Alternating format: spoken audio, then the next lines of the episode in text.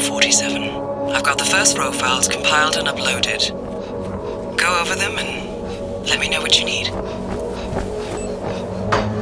O Agente 47 é mais uma das personagens míticas da indústria dos jogos. Um homem sobre quem pouco ou nada se sabe, a não ser que é um assassino a soldo, que foi geneticamente modificado e que tem um código de barras tatuado no fundo do pescoço.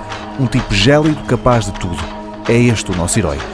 O primeiro dos jogos da série Hitman foi lançado em 2000, os gráficos de maior qualidade chegaram em 2016, quando saiu um jogo a pensar nas mais recentes consolas, a Xbox One e a PS4.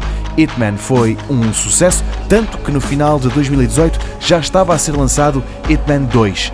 E a pensar em fazer mais uns cobres, o estúdio que detém os direitos optou por lançar há uma semana uma coleção remasterizada de dois títulos que faziam parte do antigo catálogo desta série e ambos estão disponíveis agora para as mais recentes consolas da Sony e da Microsoft.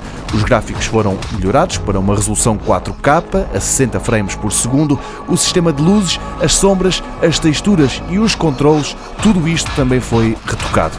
Hitman HD Enhanced Collection inclui tanto o Absolution como o Hitman Blood Money. A coleção está à venda apenas online por cerca de 50 euros.